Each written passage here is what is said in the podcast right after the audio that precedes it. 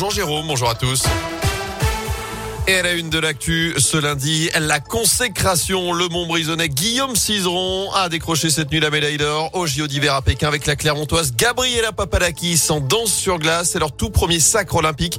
Après quatre titres mondiaux, cinq titres européens, ils ont même battu leur propre record du monde pour décrocher la onzième médaille française. La troisième en or après les deux sacres de Quentin Fillon-Maillet en biathlon. Le dernier, c'était hier lors de la poursuite. Trois, c'est également le nombre de victoires consécutives de la S Saint-Etienne. Les Verts enchaînent et ne plus relégables en Ligue 1. C'est une première depuis plus de cinq mois. L'ASS vainqueur de buts hier après-midi à Clermont, début de Madi Camara et Timothée Kolodzezak pour renverser à nouveau des Auvergnats qui avaient ouvert le score en première mi-temps. Les hommes de Pascal Duprat sont désormais 18e après les défaites de Metz et de Bordeaux notamment. Il y a désormais cinq équipes en un seul point dans le bas du classement. Prochain rendez-vous dimanche après-midi face à Strasbourg dans le Chaudron. Dans l'actu également, une idée pour pallier la hausse des prix des carburants. Plus d'un euro 70 le litre de gasoil, plus d'un euro 80 le litre de samplon sont les prix qui vous attendent à la pompe ce matin. Plus de 5% d'augmentation en un mois, plus de 20% même sur une année. Un enfer pour le porte-monnaie. Mais ces derniers temps, une alternative refait parler d'elle. Le bioéthanol, facturé moins de 80 centimes le litre.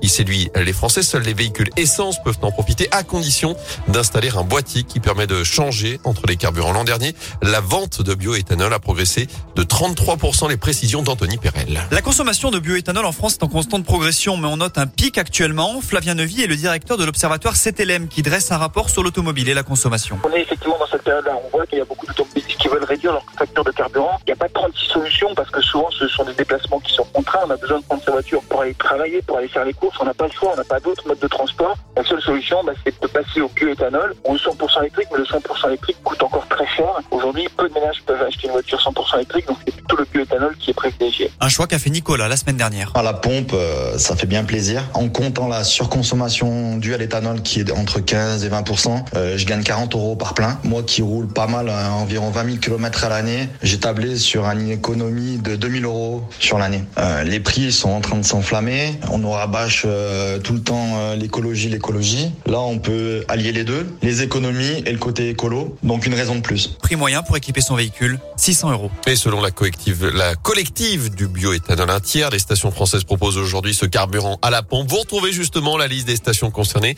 sur radioscoop.com. À saint une mère victime de coups de couteau en voulant séparer ses deux fils. Ça s'est passé samedi soir lors d'une altercation. D'après le progrès, le pronostic vital de la victime n'est pas engagé. Le jeune auteur du coup de couteau a été placé en garde à vue. À suivre la dernière semaine du procès de Nordal Lelandais, l'ancien maître chien aux têtes fixé sur son sort d'ici vendredi dans le procès de l'affaire Maëlys aux assises de l'Isère à Grenoble. Au programme notamment dans les prochains jours, le réquisitoire de l'avocat général, les plaidoiries de la défense avant donc le verdict en fin de semaine. Autre procès, celui de l'attentat de Saint-Étienne du Rouvray avec l'ombre du djihadiste rouennais Rachid Kassim, présumé mort depuis 2017 en Irak. Il sera jugé par défaut à partir d'aujourd'hui. Il est accusé d'être l'instigateur de l'assassinat du père Jacques Hamel.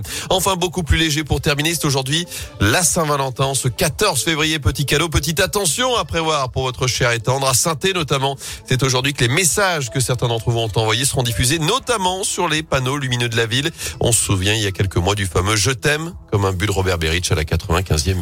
Et ça c'est beau, et ça c'est beau. C'est de